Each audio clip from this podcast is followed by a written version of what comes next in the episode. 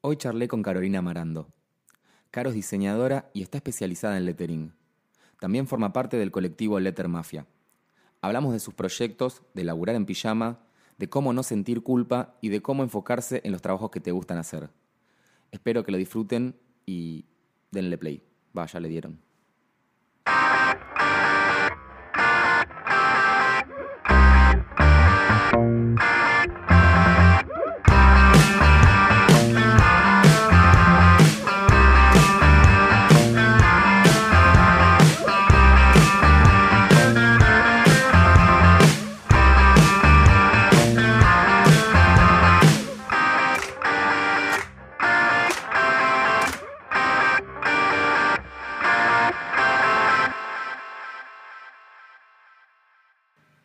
Hola, Caro, ¿cómo estás? Bien, ¿y vos? Todo bien, todo bien. Bueno, muchas gracias por venir, por hacerte un hueco en la agenda este martes. No, gracias a vos por invitarme. Voy a empezar eh, por lo primero, que es por qué estudiaste diseño, si es que estudiaste diseño. Sí, estudié diseño gráfico. Em, mira, venía pensando justamente en, en la respuesta. Tengo una anécdota que es un poco medio bizarra, pero es la realidad. Me encanta. Digamos. Em, yo sé que quiero hacer, o sea, sabía que quería ser diseñadora gráfica desde re chiquitita. Porque cuando era chiquita lo primero era, bueno, era fanática utilísima, viste, toda esa cuestión como de las manualidades, De- sí. etcétera. Pero siempre me pasaba que como que no me gustaba hacer adornos, tipo para la casa, sino como que quería hacer algo más que tenga una utilidad.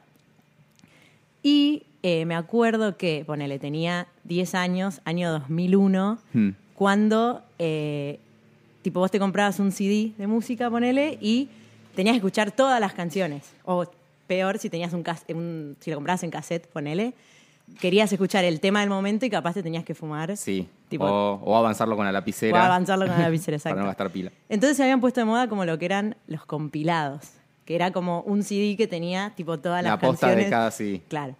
Bueno, y bueno, me acuerdo que tenía una amiga que el papá era músico, no sé qué, y le había grabado, tenía como unos equipos super pro, eh, en un solo CD, había agarrado como otros CDs y había puesto como los temas que a ella más le gustaban.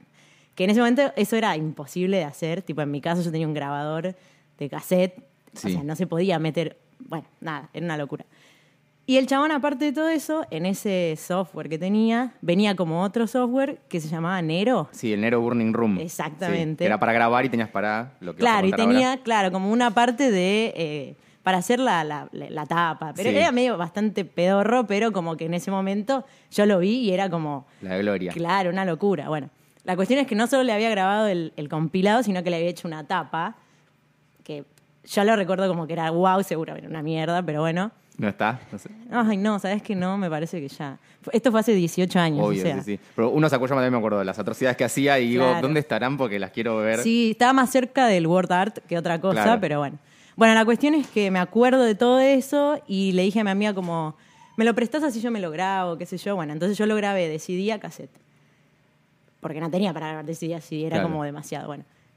Y claro, después yo dije, mi cassette no puede tener una tapa blanca escrita tipo como... Con la virome. Claro. Entonces dije, algo tengo que hacer. Y le, bueno, me acuerdo que fue todo un proceso de que agarré esa tapa que le había hecho el papá, le saqué una fotocopia a color, la corté, lo pegué, imprimí tipo otras cosas en mi computadora. Hice como todo un collage así. Y bueno, hice la tapa del cassette. Y que para mí había sido como, wow, tipo la re flashé con eso. Seguramente era una cagada. Es más, creo que había usado Comic Sans, como para que te des una idea. Está bien. Pero yo igual quiero saber de qué era el compilado. Ah, el compilado era eh, música tipo pop Sí. 2001. Onda Britney. Britney, Sí. Cristina Aguilera, Roy Williams, Ricky La, Martin. la- la- los 10 más pedidos de MTV. Exactamente. Eh, pero después ya me dejó importar el- la música. ya no importaba sí. el Claro, contenido, solo importaba la Claro, tapa. me, me habían, Sí. como que me había enganchado con eso, bueno. Y nada, lo hice todo, qué sé yo, y lo terminé, y como que me quedé así como re emocionada, y después ya solamente quería, tipo, armar compilados como para hacer las tapas, entonces ya Claro, friki sí. todo mal. Y bueno, y ahí empecé como a, a hacer ese tipo de cosas, donde podía metía collage y esas cosas. Y nada, entonces un día como que le dije a mis papás, che, yo como que me gustaría hacer esto, tipo, ¿se puede trabajar de algo así? Obviamente, entre muchas comillas. Y nada, tuve la suerte de que mis papás, evidentemente, sabían un poco lo que hacía un diseñador gráfico. Que- porque que es re loco, porque en el 2000 todavía no era algo súper común. Exacto, y, y hoy en día hay gente que no tiene ni idea de lo que hace un diseñador gráfico. Y me dijeron, tipo, y seguramente sea diseño gráfico. Y nada, o y ahí- piratera de música. Claro. O, laburar en un torrent. Claro. Mira, en ese momento no existía, pero hoy tal vez lo hubiese hecho. Eh, bueno, nada, y pasó toda la secundaria y yo siempre seguí como con esa idea de hacer eso. Y después me metí a estudiar diseño gráfico. Pero como que ese fue Como es que ahí el fue momento que sí que bueno, me está bueno que lo tengas reidentificado. Sí, Ese. me da lástima porque no está más ese cassette. Pero bueno. Estaría bueno subirlo sí. a los comentarios del podcast.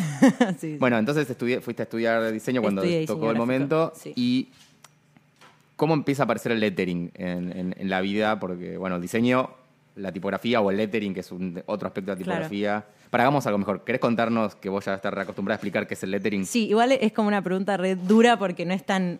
No sé si hay una definición del lettering que para mí esté bien. La que pero, a vos te sirva ahora, en esta respuesta. Claro, es como. Es eh, diseñar o dibujar, llamémosle letras, pero para un uso en particular. Sí. O sea, para una frase en particular, en un objeto. Contexto, en un claro, un contexto en particular. Porque. No una veces- familia tipográfica que pueda Exacto. funcionar en varios Claro, lugares. que tenés que diseñar todos los signos y todos tienen que funcionar Claro. entre sí. No, esto es como Sí. algo puntual. Básicamente esa es como la gran diferencia con la tipografía, así dicho como Sí. llanamente. Perfecto. Bueno, ¿y cómo surge eso? Porque imagino que en la carrera. Claro, Lo no. conociste en la carrera lettering. Antes no sabías No, que era lettering. de hecho, terminé diseño gráfico y no sabía lo que era lettering. Claro. Igual también yo terminé en 2012 y capaz fue ahí medio que empezó el boom. Sí. Antes no era tan... O sea, el lettering existe igual desde... Desde que existieron las letras. O sea, Exactamente. el lettering hacían los, los antiguos en las sí, cuevas, sí, no sé. exacto. Pero bueno, eh, yo no lo conocía, digamos. Y nada, me pasó de que, bueno, estudié toda la carrera, me re gustó todo, pero cuando terminé, medio que mm, yo trabajaba en una empresa que era de, de software y hacía como la parte de branding, que era todo como muy tecnológico, digamos. Y quería hacer algo como más manual, volver a eso que a mí me gustaba, por así decirlo. Y medio que me anoté en un curso que era de caligrafía experimental. Onda, no tenía ni idea, pero dije, bueno, esto es nada que ver a lo que estoy haciendo ahora. Como medio vi luz y entré, bueno, así. Claro. Y tuve la suerte de que la profesora, eh, ella hac- hacía caligrafía, pero también hacía lettering, y nos mostró mucho como todo ese mundillo, digamos, que yo no conocía, que realmente había gente que trabajaba solo de hacer letras, Claro. era como re loco.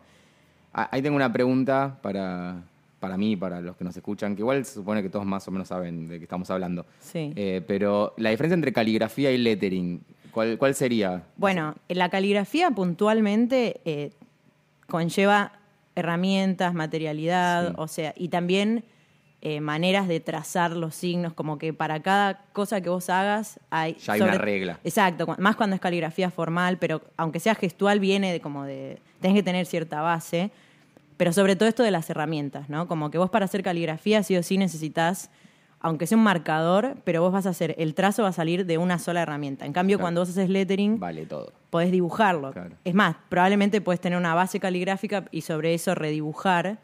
eh, y nada, qué sé yo. También la caligrafía tiene un poco más que ver con esto de la tipografía, de que tal vez tenés que saber hacer todas las letras, porque si haces, no sé, un texto súper largo, todo escrito en inglesa, ponele. Todo en mayúscula encima. O todo en mayu- claro, tenés que como conocerte todo el alfabeto. Más o menos, ¿no? Claro, Pero digamos, la caligrafía tiene más que ver con esto de una herramienta y una materialidad sobre un papel X. Digo, el vos puedes dibujar y después escanear y volver, qué sé yo, no sé. En cambio, la caligrafía es como. Claro, el lettering sería más como el resultado es una imagen. Exacto. Y en la sí. caligrafía Tiene más que sigue ver siendo como- texto. Sí, tiene más que ver como con la ilustración el lettering. Claro. Está como más tirado para ese Podríamos decir para mí. lettering es ilustrar eh, Claro, caracteres sí, tipográficos. Pongámosle, me gusta. sí. Perfecto. claro. Eh, bueno, nada, eso. Y ahí me metí en ese mundo porque el- como que me recebé con todo eso que ya nos contó. Y ahí empecé a hacer talleres. Igual siempre quise como no, no quedarme solo en el lettering, o sea, como decir taller de lettering, sino si había otros talleres de caligrafía también los hacía, o de tipografía, porque para mí en realidad son letras. Después como el fin que tiene cada cosa depende del proyecto, pero en realidad uno debería aprender sobre la forma de las letras en sí, más que si es lettering o caligrafía o Claro. tipografía, digamos. Sí, bueno, mientras más conozcas eh, las reglas, más podés hacer cosas. Exactamente, sí.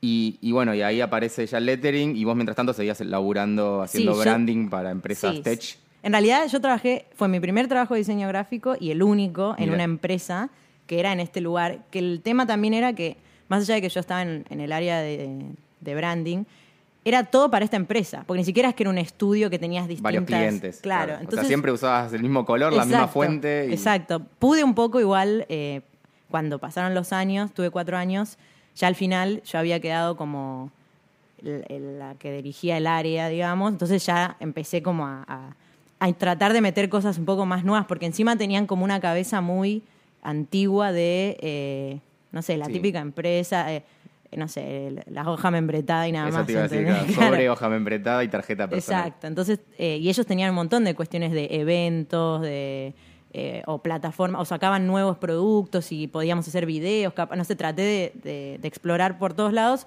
pero al fin y al cabo siempre era con ese... ¿Era un área con más personas o estaba...? Sí, después ya éramos eh, tres, cuatro, Claro. tres al final cuando yo me fui, creo que después, bueno, más o menos ponele, pero nada, eso pasaba igual, como que en un momento dije, Sí, vos por, y encima en paralelo venías tirando magia con, Exacto, con entonces- cosas re divertidas. Y, Sí. ¿Y qué onda eh, cuando decís, bueno, me voy de, de este lugar? Ahí te vas a, a sí, la nada. a la- bueno, a mi casa, no. eh, Pero digo, no, o sea, no te vas a otro trabajo, como ya No, no, no. único. Eh, estuve un tiempo, en par- porque ese lugar me estaba matando la cabeza. Yo quería trabajar de otra cosa. Entonces, lo primero que hice en realidad fue buscar como otro laburo, capaz en estudios que sean más de diseño, donde haya un poco más de juego con, con ilustración, tal vez, o algo Sí. más, más feliz. Y trabajé, hice una pasantía en un estudio de eh, motion graphics, pero ¿Te- trabajaba al mismo tiempo. Eh, sí, se llama Hippie House. Ah, sí, conozco, está bueno. Está Pero bueno. para, ¿trabajaste al mismo tiempo que el otro? Sí, porque yo en el otro vida, lugar, mal. durante Llegué- un tiempo... Llego tarde, disculpen. Sí, no, no, eh, fue, me sentía re- eh, traidora, pero durante, yo un tiempo en esta primera empresa que trabajé, trabajaba part-time, Sí, durante bastante tiempo. Y la verdad que me quería ir, pero no me animaba tipo a irme y estar en la nada. Y de- bueno, entonces busqué otro trabajo, me dieron una pasantía en este lugar. Entonces la hacía, como también era part-time, la hacía como a la mañana iba en un lugar y a la tarde iba en otro. Y ahí estuve un montón de tiempo, va, ponerle, no sé, cinco meses haciendo eso al mismo tiempo. Un día le dije al chabón este, al, de, al del estudio Motion Graphics, bueno, ¿me vas a contratar full time o no? Porque, tipo, si no, ya me estaba muriendo, Claro. yo llegaba a mi casa re tarde, nada que ver. Aparte iba del centro a Villurquiza, o sea, cualquiera, bueno. Eh, me dijo, bueno, sí, así que me fui de la otra empresa, estuve, ponele, seis meses y terminó siendo nada lo que era. Eh, como que, o sea, él me había contratado supuestamente como para meter más cuestiones de tipografía y cuestiones más de ilustración, bla, pero hubo un momento de crisis, se fueron, entonces yo me tuve que poner a animar, a aprender a animar, que yo Ah, terminaste haciendo lo que Claro. no querías hacer. O sea, estaba bueno aprender, pero nada que ver con lo que yo quería hacer. Y un día dije, che, no puedo más acá porque también, viste, me, me quemaba el cerebro. Y porque vendí mi alma al diablo, volví a la otra empresa en la que yo ya estaba. Y ahí sí estuve full time y estuve, ponele, no sé, dos años más. Y un día dije, bueno, basta, porque paralelamente empecé a tener, o sea, había hecho todos estos cursos, qué sé yo, seguía estudiando y empecé a tener laburitos Claro. de estas cosas que sí me gustaban. ¿Y esos laburitos salían a través de los cursos? Tipo, no sé, un profe que te... No, en realidad yo lo que hacía mucho era las cosas que me gustaban, eh, las subía a Facebook, ponele. Sí. Y mi primer laburo fue eh, un, eh, un chabón que trabajaba con el que era mi novio en ese momento, que trabajaban en una distribuidora de películas y querían hacer un packaging y e- este, este chabón había sido profesor mío en la facultad, bueno, una cosa así, no me acuerdo, y el chabón dijo como, che, vi que estás haciendo esto, ¿no te animás a hacer tal cosa? Y lo hice, y me pagó, y para mí era como... Ya está, buah, o sea, primer- claro, re, re. Y después, bueno, me empezaron a salir laburos, qué sé yo, y en un momento, sí, lo que me pasó en un curso, eh, hice un curso de tipografía, no, de lettering era, viste, con Alejandro Paul. Sí. Bueno, y ahí como que lo conocí. que tenías muchas cosas de subtipos y te iba a decir, Bueno, ¿qué onda? Pero- Claro, eh, ahí lo conocí, eh, súper copado. Después no sé si le pregunté algo alguna vez por Facebook. No sé, la cuestión es que nos agregamos a Facebook, o él me empezó, yo lo agregué y él también. Mm. Ah, claro, porque en Facebook, yo ya me olvidé el Facebook, ya quedó viejo, pero vos agregabas a alguien y ya eran los dos amigos. ya eran los dos amigos, No sí, no es como Instagram, no es que te Sí. tienen- sí. Ay, qué feo, bueno. Y mm, bueno, y yo subía cosas todo el tiempo y un día él me dijo como, che, qué copado esto, ¿no te animás a hacer una tipografía de tipo esto? O sea, yo había Sí. hecho una pieza de lettering y era como desarrollar todo el alfabeto de eso. Y yo tipo, ¿qué? O sea, obvio, no tenía idea, pero le dije que sí, obvio. Bueno, y ahí empecé a hacer tipografías con él, que igual son tipografías que remiten como al lettering, como que Sí, siempre sí. siguen esa, hecho a mano, etcétera. Y mm, nada, y me quedé ahí y empecé a hacer eso, paralelamente que trabajaba en la empresa, etcétera. Y, y bueno, a partir de también sacar fuentes en subtipos, me empezaron también a llamar, como que me empecé a hacer más visible en el, o por lo menos mi trabajo, y ahí capaz empecé a tener más clientes, bueno, bla, bla, bla, y así en un momento ya tenía como muchos clientes y mi trabajo y en un momento dije, bueno, me va a explotar la cabeza, ya puedo dejar el trabajo a nivel como económico, Claro. podría. Eh, y ahí un día dije, bueno, ya. Decís piso firme. Claro, pero hasta que ¿Esperaste no- que tipo una cosa equivalga a la otra o dijiste ya con que esto me dé un poquitito? Sí, no, nunca rescindo? eh, nunca fue exactamente igual, pero ya yo podía, digamos, Claro. porque aparte eh, en ese momento no estaba pagando alquiler, no pagaba, o sea, era como que estaba En el momento ideal. el mejor momento del mundo y dije, bueno, es ahora o nunca y lo hice, digamos. Sí. ¿Te arrepentís? No, no, para nada, para nada. Está bien, había que hacer pregunta. ¿Y qué onda cuando aparece Letter Mafia? Que porque esto ya se empieza a volver cada vez más complejo. O sea, pasaste de ser Sí. la, la piba que por ahí estaba media quemada y fue a hacer un cursito, hacía la utilísima, un cursito de caligrafía, a, eh, a tener, iba a estar muy en la papota del lettering. Sí, Entonces, bueno, Letter Mafia, bueno, lo que sí me pasaba a mí, ponele, es que yo en la facultad, como te dije, no habíamos visto nada de lettering, nada. Entonces, mis amigos del diseño, por así decirlo, o sea, los que compartían algo conmigo, los, mis compañeros de facultad, mis amigos de facultad, cero lettering, o sea, no entendían nada. Está, Viste que dentro del diseño gráfico hay gente Sí, sí. que no tiene idea de vos haces motion graphic, yo hago branding y capaz ni se conocen, nada, bueno. Entonces era como que yo en mi trabajo me sentía muy sola, no tenía con quién hablar del lettering, porque ni siquiera mis amigos de la facultad, bueno. Y mientras empecé a hacer cursos, como que iba conociendo gente y en un momento me empecé a dar cuenta que somos como siempre los mismos, es como un grupo bastante chiquito. como el de los podcasts. Claro, digamos. exactamente. Y bueno, nada, eh, muchos años después, o sea, ya como cuatro o cinco años después de que yo ya trabajaba de esto, eh, pude tener como más afinidad con algunas personas, porque ya nos conocíamos de vernos y eso. Y en realidad nos empezamos a juntar, quisimos hacer un día como una juntada de lettering, entre comillas, eh, donde invitamos como a, bueno, esto, gente de ese... Sí, todos los que ustedes conocían círculo. que sabían que sabía que era el lettering. Claro, entonces como que nos juntamos a, a dibujar y a tomar cerveza, era como algo así. Creo que lo hicimos dos o tres veces y en la tercera vez eh, seguimos tomando cerveza en vez de dibujar, qué sé yo, se empezaron a ir y de repente quedamos siete, tipo todos borrachos, nada que ver, pero bueno. Eh, Esto es charlando, lettering, claro, que- eso es el lettering. Y, mm, y bueno, nada, ahí nos pusimos a hablar de que nosotros capaz queríamos hacer algo más con lo que... O sea, cada uno siempre quiso como conservar Es- su... Ellos también laburaban, eh, o sea, ellos La mayoría laburan- eran freelance, eh, pero de No, lettering. era sí. de lettering Sí, o, sí. dis- o de diseño en general. Eh, hay, eh, había dos o tres que capaz tenían como más de diseño gráfico, pero siempre tratando de meter el lettering como un perfil de, de más tirando por ahí. Claro. Y nada, y mm, nos quedamos y dijimos, o sea, todos queríamos conservar nuestros laburos y nuestras como individualidades, pero al mismo tiempo hacer algo más como para la comunidad porque nos pasaba eso, de que nos damos cuenta que somos muy pocos, no hay mucha información, sobre todo para la gente que, que no hace esto, bueno, obvio. Sí. Y sobre todo también no solo diseñadores gráficos, sino el mundo en general. Como que es muy difícil cada vez te preguntan, ¿y vos de qué trabajás? Y pff, le tenés que, Claro, no solo tenés que que sos- decir o diseñadora gráfica y ya. Claro, tipo, yo siempre digo como soy diseñadora gráfica, punto. Porque Sí. si no, te tenés que poner a explicar y no entienden nada y es como, bueno, ya Pero fue. eso es lo, lo mejor. Dicen que los trabajos del futuro son los que cuesta explicar. O los, trabajos que no van a ser, mejor dicho, los trabajos que no van a ser reemplazados por robots son los que Ah, son bueno. difíciles de explicar. Me gusta Tipo, si vos decís soy abogado, te va a reemplazar un robot. Ok. En cambio, si decís no, yo esto, lo otro. Claro. Ahí. ¿Para que Gustavo quiere participar? Ok. bueno, nada, y la cuestión es que nos quedamos charlando entre nosotros y dijimos como que queríamos hacer algo más con todo esto. Eh, creo que empezó igual más como una cuestión de comunidad, como de como intercambiar conocimientos o armar esto juntadas, ver si podíamos como grupo eh, armar algún evento o invitar gente más copada que capaz no vendría un día si vos lo llamás y le decís, che, ¿querés venir a tomar una Claro. cerveza? Pero bueno, después fue mutando. Realmente mutó mucho y creo que ni nosotros sabíamos ni sabemos hoy para dónde exactamente va. O sea, son un colectivo. Somos ¿está un bien? colectivo, O sea, sí. no son un estudio. No. Pero hacen trabajos como colectivo, trabajos Sí. comerciales, digamos. Sí, es que- Viene Nike y les dice, quiero Sí, bueno. Letter Mafia, Sí, de hecho el último trabajo que hicimos fue para Spotify, que estuvo muy bueno. el de esto es Eh, cumbia. El de esto es cumbia, sí. Eh, gracias. ¿Eso cómo llega? Llega... Eso nos cayó un mail.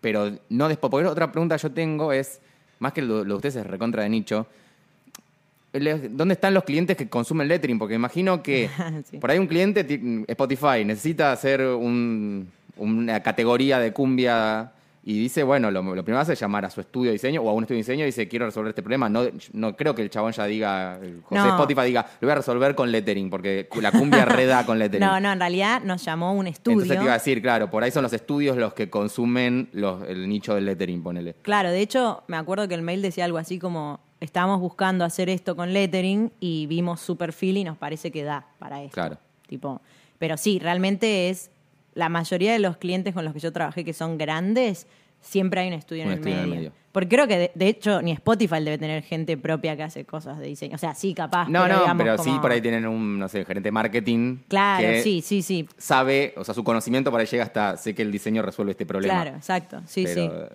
Eh, pero bueno, sí, nosotros, o sea, obviamente siempre tratamos de. Uno de nuestros objetivos es tener clientes. Pasa que el tema es que buscamos laburos que realmente den para hacer de a siete o cinco o más. Porque si no, capaz agarramos, no sé, un logo entre muchos y es como una locura.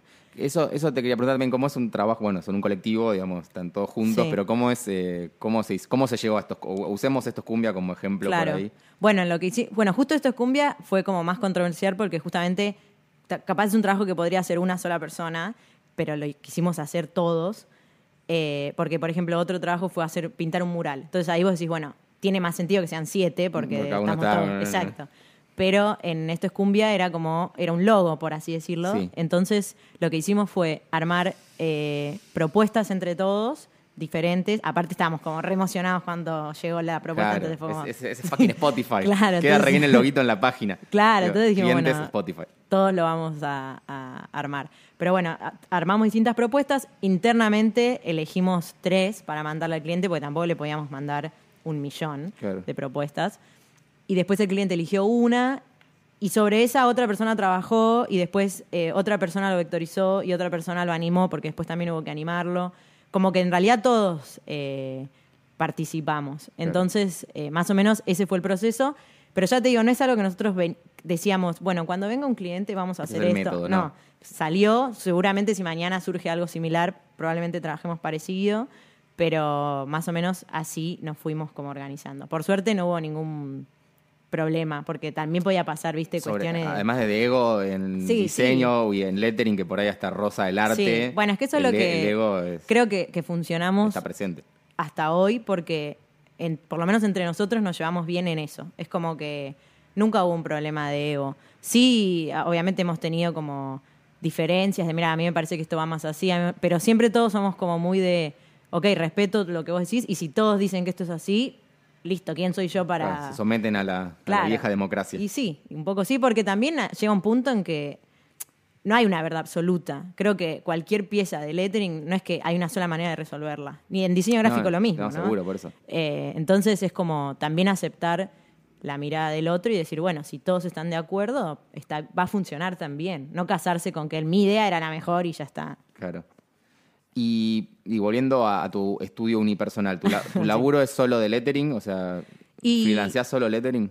Trato que sí. O sea, durante todo este tiempo traté de empezar a, en, en lo- en la medida de lo que era posible, agarrar los trabajos de lo que yo realmente quería hacer. Me han caído trabajos de otras cosas y en algunos momentos los he tenido que agarrar porque necesitaba la plata, ponele, y, pero en los momentos que puedo decir que no, digo que no, como para empezar a filtrar. ¿Cómo haces eso? Porque, por ejemplo, yo, yo tengo más la... O sea, me encanta eso de la super especialización. O sea, me, me parece que está re bueno en cualquier, no solo en el diseño, en cualquier negocio que vos te vuelvas...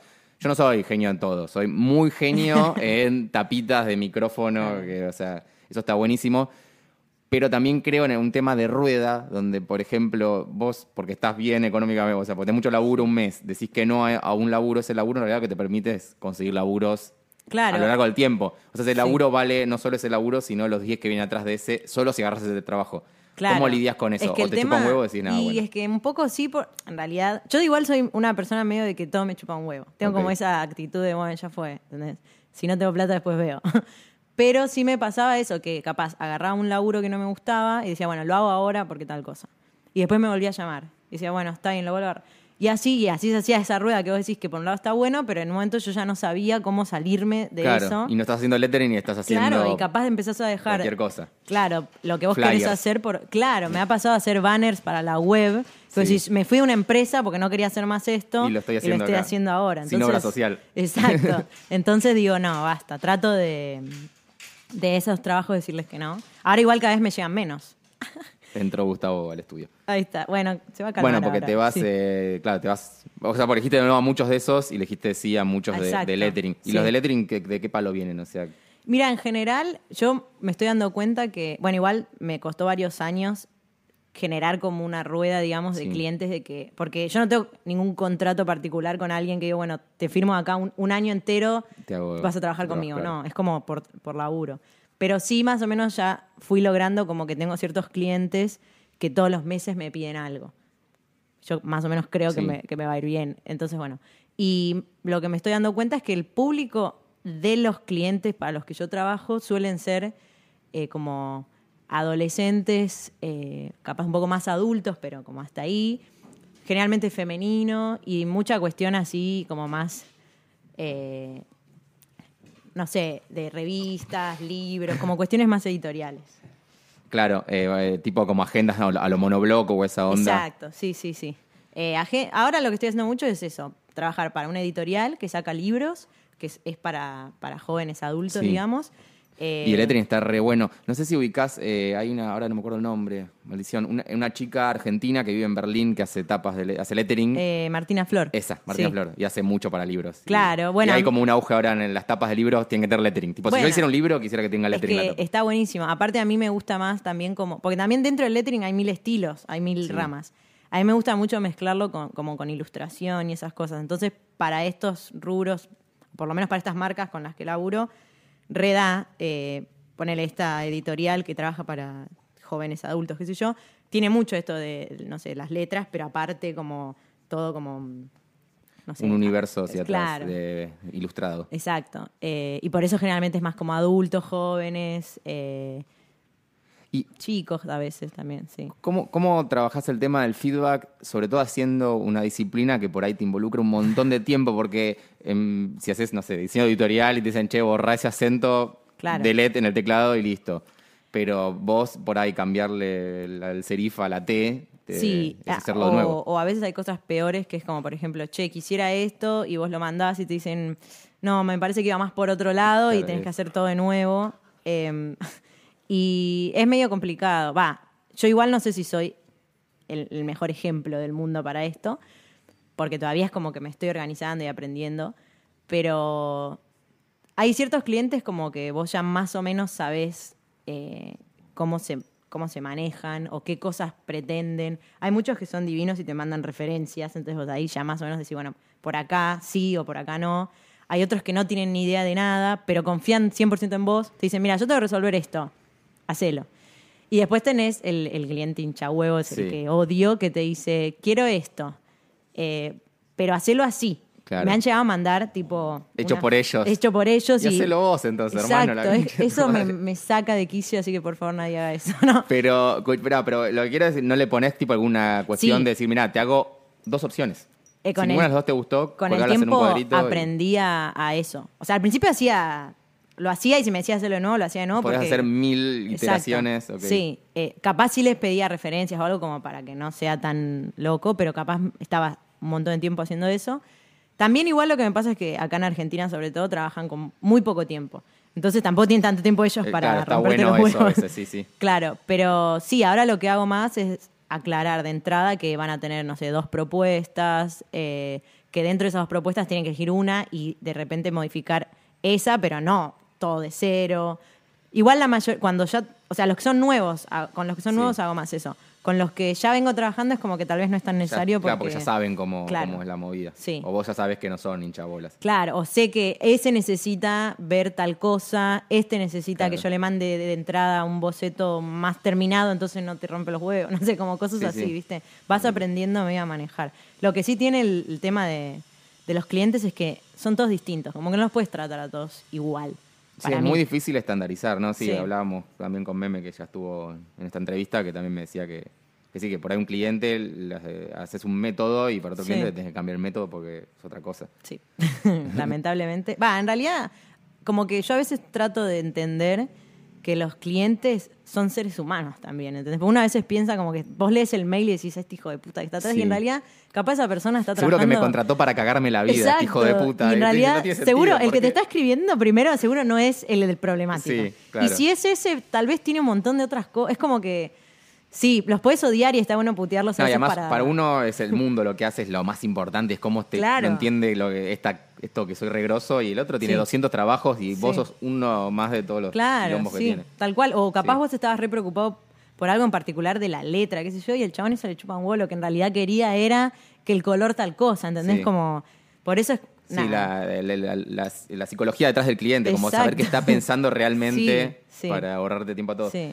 ¿Y de dónde salen estos clientes tuyos? ¿También te, te contactan? ¿Son estudios? Mira, eh, ahora, hoy, que ya te digo, hace cinco o seis años que estoy trabajando, me llegan como propuestas, pero lo que empecé a hacer, digamos, para conseguir mis clientes cuando no tenía, eh, que me sirvió un montón, es, bueno, primero y principal, armarte tu, tu web o tu portfolio, digamos, un lugar donde ellos puedan ver lo que vos haces y, de nuevo, poner trabajos que tengan que ver con lo que vos querés hacer, o sea, por lo que vos querés que te contraten. Porque si de repente vos decís, uy, tuve este cliente que está buenísimo, pero solamente hice banners para la web, Claro. y lo pones, capaz te llaman para hacer eso. Entonces, tratar como de acotar tu portfolio.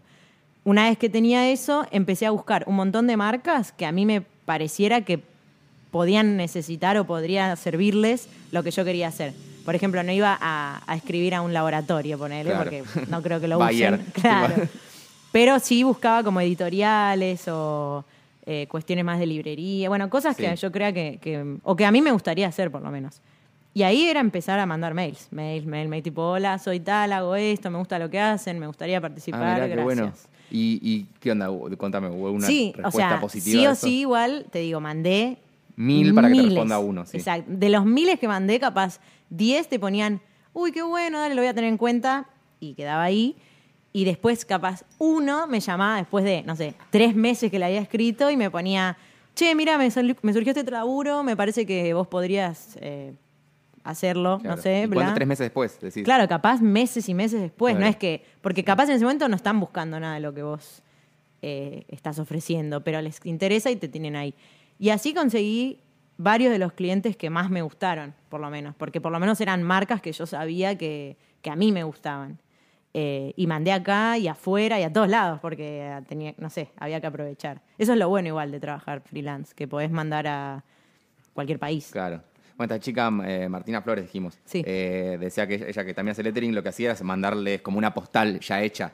Ah, o sea, bueno. como en vez de mandarle un mail, les mandaba algo físico y decía, Claro. esto les va a llamar más la atención. Sí, bueno, tenía que- otro presupuesto. No, obviamente. sí. Pero- ¿Y qué te iba a decir? ¿Y, coqueteaste con afuera, con el exterior? Tipo, Sí, de hecho, eh, una vez trabajé con unos clientes de Australia, que igual ellos me contactaron por Behance. Sí. Estoy hablando cuando Behance estaba eh, así Claro, como cuando en la el mató auge. Instagram. Claro, sí, sí. Después ahora, claro, ya ni existe. Y después el año pasado también me llamó... No, el año pasado lo que hice en una de estas como campañas de mails que yo mandaba, eh, escribí también por LinkedIn, que yo LinkedIn no tengo idea cómo se usa, nada, cero lo tengo porque, qué sé yo. Y lo que hacía era buscar de estas empresas que me gustaban, capaz algún cargo, tipo un chabón que sea director de arte de no sé qué. Y le escribía al chabón, y así, como tres meses después, un chabón de, de una empresa súper grande de Estados Unidos me escribió y me dijo, che, vi esto, qué sé yo, me re gusta, tenemos que hacer tal cosa, ¿te interesa? Sí, obvio. Y, ese fue mi mejor laburo porque aparte te lo pagan En dólares. en sí. dólares y bien. O sea, Claro. 10 veces más de lo que te pagan acá, literal. No, y bueno, la- el- toda la metodología que hay detrás de lo que vos haces. O sea, Sí. sos bastante metodológica. Sí, igual eso... Para ser alguien que le chupa un huevo las cosas, como dijiste Claro. vos. No, no, bueno, no es que. No, lo que voy es, capaz te mando los mil mails y si no me Sí. contesta nadie, no es que empiezo, oh, esta mierda. Es como, bueno, Claro. ya fue, ya lo mandé y si algún día contestarán o no. Eh, pero lo que sí me pasa es que ponerle ahora, hace un montón que no hago eso. Porque eso yo trataba de hacerlo, no sé, una vez por año por lo menos, como para mandar esos millón de mails. Ahora, este año no lo hice porque no tuve tiempo, por suerte, pero habría que hacerlo como Sí. para ir renovando. Sí, eso es otro, cuando, o sea, porque yo a veces veo como que en el negocio de diseño uno ocupa distintos roles. Mm. El que más nos gusta por ahí, que es el de diseñar o el de ejecutar lo que Sí. te gusta hacer, Pero después tenés el de vender, el de Bueno, cobrar, que en el de- realidad creo que no es en el diseño, sino en el la- cuando sos freelance. Cla- Exactamente, por eso. Entonces digo, por ahí uno, a medida que te, que te va mejor, empezás a ocupar más tiempo en, lo- en las promesas, en cumplir promesas, Claro. digamos, lo que dijiste, bueno, cobré plata por decirte que iba a hacer esto, lo tengo que Claro, hacer. exacto, Y sí. empezás a perder tiempo en trabajar para vos misma, digamos, Exacto. para tu estudio. Sí. Sí, y esa parte de vender y después es- últimamente me estoy dando cuenta que también hay toda una parte de la facturación, de controlar los pagos, de, no sé, todo ese universo de lo que vos no hacías y ahora Claro. tenés que hacer, ah, me está matando. Pero bueno, Pero seguís sin arrepentirte. no, nunca, nunca. Es más, ahora, después hubo un momento, en yo estaba en esa situación ideal donde no paga alquiler, qué sé yo, bueno, hubo un día que se terminó, eh, me tuve que mudar, empezar a pagar alquiler, ya vivía sola, entonces ahí se fue todo como a la mierda y ahí no fue tan feliz mi situación del freelance. Pero ahí eso te enseñó algo, por ejemplo, no sé, dijiste, bueno, pará, estaba cobrando muy barato porque no puede ser que con Sí. tantos trabajos no pueda as- asumir Sí. Gastos de una persona de clase media normal. Sí, bueno, te pasa a veces que vos decís, uy, le estoy eh, cobrando poco, pero bueno, y cuando ya estás al límite dices, bueno, no me importa, me chupa un huevo, Claro, le voy a es que cobrar tomás- igual. Sí, para mí, cuando más plata como necesitas, mejor cobrás. Sí. Porque le empezás a dar un valor real a la plata y no. Sí, no, y aparte de cuando ya empezás a tener más experiencia, como que vos ya te podés valer por, mira, yo hago esto. O sea, realmente vos ves que lo que yo te voy a entregar te va a servir, va a estar bien, pagame lo que me merezco, ¿entendés? Porque a veces cuando más estás porque muy te estoy nuevo, dando eh, certidumbres, decís. Si Claro. contratás a alguien que no viste nada, por ahí también está bueno y, le, y te sale la mitad, pero no. Claro, pasa pero te, que estás jugando. sí lo que me estoy dando cuenta últimamente es eso, que están los clientes copados que sí se dan cuenta y valoran eso, y después hay clientes que realmente no ven la diferencia entre lo que haces vos y, y algo que ha- hace alguien o que se lo Que bajaron de hizo el internet. sobrinito. Claro, y te dicen, pero esto está buenísimo, y ahí es cuando decís, sí, bueno, a este tipo no, No le sos puedo- para mí, claro, sí, sí. No sos para mí. Claro, sí, sí, hay que decirles eso. Me gustaría contestarle así, vos no sos para mí, chau. sí. Che, y con Letter Mafia están dando cursos también, vi. Sí, eh, bueno, ves, esa es otra de las ramas que, que queríamos como abarcar, eh, como de enseñar un poco lo que capaz aprendimos o, o enseñar cosas que capaz no encontramos que hay, que nos ha pasado a nosotros cuando estudiábamos, que, que había cosas que para aprenderlas tenías que o, o preguntarle a alguien o meterte a ver videos porque acá no había. Entonces, bueno, un poco eso, como armar cosas para la gente. Ustedes común. armaron como el corpus teórico, digamos, de, de un Sí. taller que lo ofrecen a, a institutos. O... Sí, hicimos como un, eh, un taller que es en tres módulos, o sea que podrían ser tres talleres también, donde se hace todo un, un pasaje, digamos, de la caligrafía al lettering a la vectorización. Porque aparte dentro de Lettermafia también hay como distintos perfiles. Hay algunos de los chicos que son más del palo de la caligrafía, otros más de lettering, hay otros que tienen más onda con esto de la animación y la vectorización. Entonces dijimos, estaría re bueno hacer en un solo, o sea, un solo taller que en realidad son tres módulos, como te digo, pero como que es todo un recorrido eh, que nos parece que está re bueno. La idea fue armar como todo un proceso, o sea, que el que venga a hacer el curso pueda entrar desde lo más básico, desde lo que para nosotros debería ser el principio, que es esto de la caligrafía, o sea, como tener una base caligráfica y sobre eso eh, después ver cuestiones de dibujo y sobre eso después ver cuestiones de vectorización. Nos parece Y como medio el que camino. salís andando cuando... Sí, obviamente igual. Después práctica, ¿no? Obviamente. Claro, Después son seis años de práctica. Exacto, pero sí por lo menos pudiste ver como todos los pasos en los que para nosotros estaría bueno tener como el proceso, ¿no? Como empezar desde la caligrafía, bueno, lo que Y te copa la parte esa docente. Sí, bueno, de hecho yo estoy dando un curso que es solo de lettering eh, hace un par de años en la facultad donde yo estudié y me doy cuenta de eso que, o sea, me re gusta.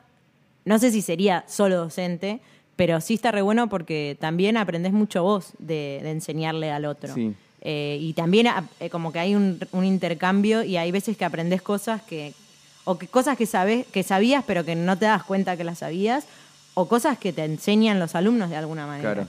Y eso está re bueno. No, y se me ocurre además que te saca de la burbuja de estar Sí. sola trabajando en tu casa. Sí, también. No hablamos de eso. ¿Dónde trabajas vos? en tu Yo trabajo en mi casa, sí. Eh, yo igual soy medio como... He intentado juntarme con otras personas a laburar y me pasa eso que te decía de si tengo que ir a un lugar ya es como que me da paja y... Claro. No sé, soy medio ermitaña a veces también, viste, como que trabajar con alguien me distraigo, me pongo a charlar y no soy tan productiva. Eh, pero sí, bueno, está bueno esto de los cursos porque no es que estoy trabajando, sino que estoy haciendo otra cosa, pero que tiene que ver con el lettering. Sí. Entonces, No, y que te saca a ver otras personas. Porque digo, po- podés pasar días, tipo, no sé, un día entero sin salir de tu casa. sí. Estado. ¿Y un está día- bueno eso o no? O es un momento que te Si olvidas es el un sonido día, de tu voz. Claro, no, si es un día, está bueno. El tema es si son muchos días seguidos. Pero me ha pasado de decir, mira, tengo que hacer este proyecto y lo tengo que terminar. Y como que me resirve ponerme en ese modo como no hablo con nadie, no hago nada y estoy tucu tucu. Y llega un momento como que te concentras y entras como en un trance de trabajo. Va, a mí me pasa eso Sí. en realidad. Eh, porque si me distraigo mucho es como que ya se me va la, la- la- la línea, ¿viste? No sé, es como algo así. No es que pasa siempre, pero me ha pasado con trabajos en particular que capaz son más complejos y necesitas terminarlos sí o sí para mañana. Decir, bueno, hoy le dedico todo el día a esto y hoy no existo. Claro. como- Y pa- para romper o ratificar mitos, eh, quien trabaja por su cuenta y encima desde su casa, haces lo que querés cuando querés. ¿Cómo es tu rutina? ¿Cómo es un día normal en la vida, Caro? O- Odio eso porque. Tengo la gente piensa que estás en Play- eh, jugando a la PlayStation Exacto. en pijama. un Sí, bueno, en pijama, ponele, si es, puedo Sí. estar, pero me molesta cuando me dicen, no, bueno, porque vos no trabajás. Tipo, no, si yo trabajo y trabajo un montón, el tema es que trabajo en mi casa. Y de hecho creo que hasta es más difícil porque tenés que poder tener el control mental y propio de decir, tengo la cama ahí y no me voy a tirar a dormir la siesta, Claro. ¿entendés? Y es como bastante complejo. Yo trato de levantarme y ponerme a trabajar, porque si me empiezo a distraer mucho es como desayuno, bueno, hago todo eso, pero no de tipo, bueno, me levanto y bueno, voy a ver un rato la tele, porque ahí es como que ya O sea, le metés de corrido Sí, de, y en también- horario de oficina, ponele. Sí, o sea, ponele que me levanto, no sé. No me levanto siempre- todos los días en la misma hora, pero hay días que me levanto a las siete y media capaz y días que capaz me levanto a las 10, ¿entendés? Como que voy haciendo un balance en las semanas. Claro, hay un abismo igual. Sí, O sí. sea, a las 10 puede estar un poquito tarde, pero a las 7 y media pero es, ¿sabes ¿por lo qué? que me pasa? Que después de las 12, una, después de almorzar, ponele, el día hace como... pst, Y, Sí. y se vuela, no sé dónde está. En cambio, de las 8 hasta la, el mediodía, soy reproductiva. Claro. Hago mil cosas. Sí, después del almuerzo hace- seguís haciendo cosas, pero te cuestan más. Sí, y como que capaz, yo siento que hay momentos en que se ve que me quedo en blanco, porque digo, che, pasó una hora y yo no hice nada, y estaba así. ¿Viste? Como que, ¿qué, qué hice? Nada. Entonces, por eso me sirve Debe mucho ser levantarme- gracioso tener los- las videofilmación. Sí, tipo, me, vos- me voy a filmar algún día, tipo, porque techo, seguro debo estar, no sé. Colgada así, mal. Sí, eh, así que nada, me sirve mucho levantarme temprano, hacerlo más que pueda y de hecho hasta prefiero cortar antes, capaz, no sé, a las 5 o 4 tal vez, pero si ya hice todo lo que tenía que hacer es como que yo Claro, ya estoy como, feliz. bueno, lo bueno del freelancismo es por ahí te ganaste el tipo, bueno, ya está. Claro. A las 3 hice todo, me gané Sí, de este hecho, tiempo. lo- creo que lo, lo que más me costó como aprender en ser freelance es no sentirme culpable, porque ponele, había veces que yo decía, no sé, tengo que hacer esto para dentro de dos días. Y hoy lo estoy intentando hacer y no me sale, porque hay veces que no, tu cabeza está en otro lado, no sé, y no me sale, y no me sale, y no me sale, y no me sale. Entonces capaz estaba tres horas enfrente de la compu o enfrente del papel o donde sea, y no hacía nada. Entonces después dije, capaz en vez de estar así, necesito distraerme. Ahí sí te digo, bueno, mirate una serie, qué sé yo, no importa, pero por lo menos te, eh, descansaste, hiciste algo por vos, o limpiá, o hacer lo que quieras en tu casa.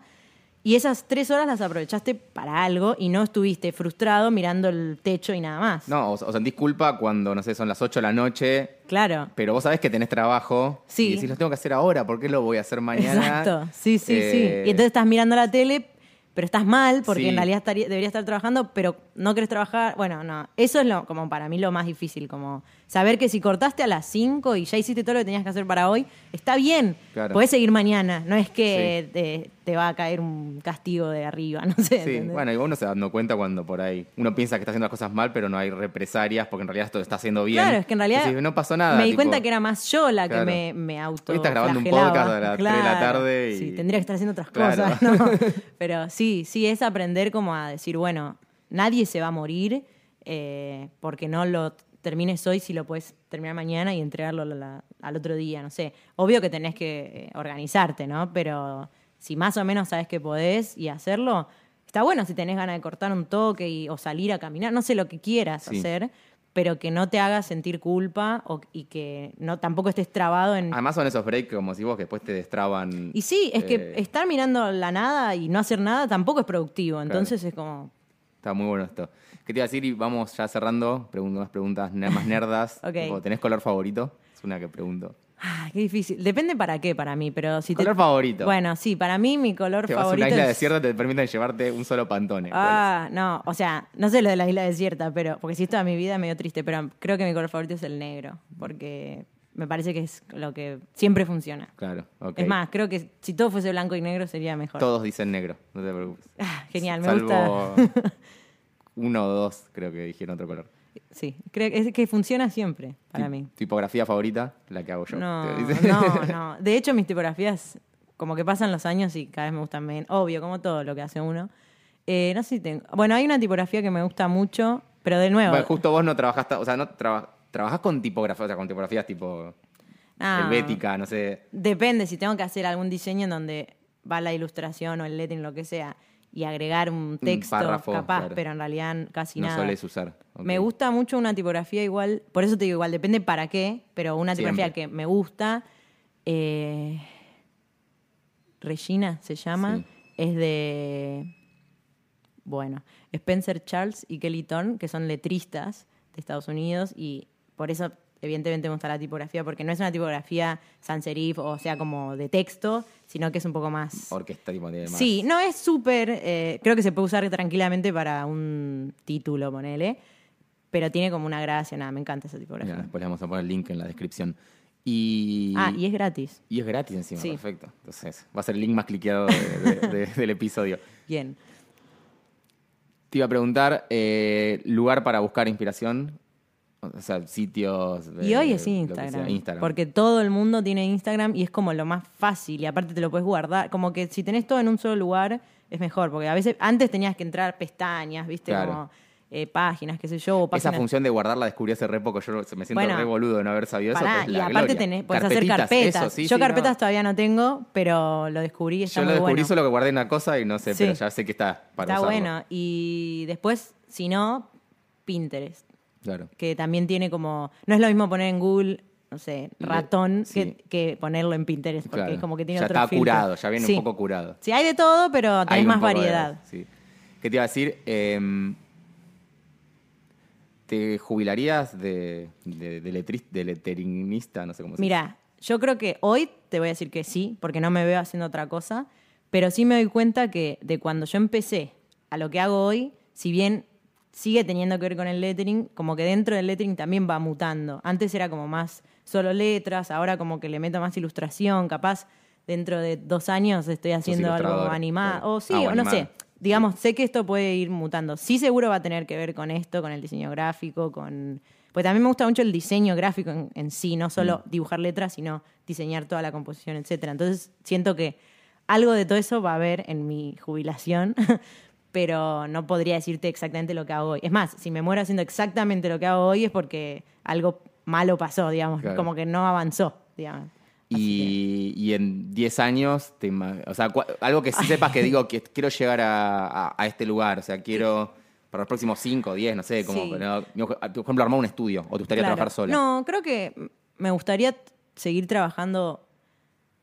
so- o sea, no tendría un super estudio, capaz sí tendría eh, un estudio en donde haya un par de personas, Que por lo menos para hacer estas cosas. Primero y principal, las que no quiero hacer, que esto que hablábamos antes sí. de como Un a una parte comercial, un eh. contador, eso seguro. Y después tal vez sí, alguien más como para... Pasa que es algo tan personal, creo yo, que es como medio, es como un ilustrador, es difícil tener otro... Claro, otro bueno, que Milo López tiene un Bueno, palumpas. Mira, justo hace. tocaste. No quiero, espero que Milo López no me escuche, pero no me gusta lo que hace. Bueno, bla. A nadie le gusta. No te Eh, preocupes. Va, o hay gente que sí. A nadie de los que están en esta habitación le gusta. Ok. Milo. Eh, no, bueno, pero podría ser capaz Sí. tener como alguien más o armar ya, pero no sería como un ayudante, sino sería como un, tal vez un socio, ¿no? Porque, Claro.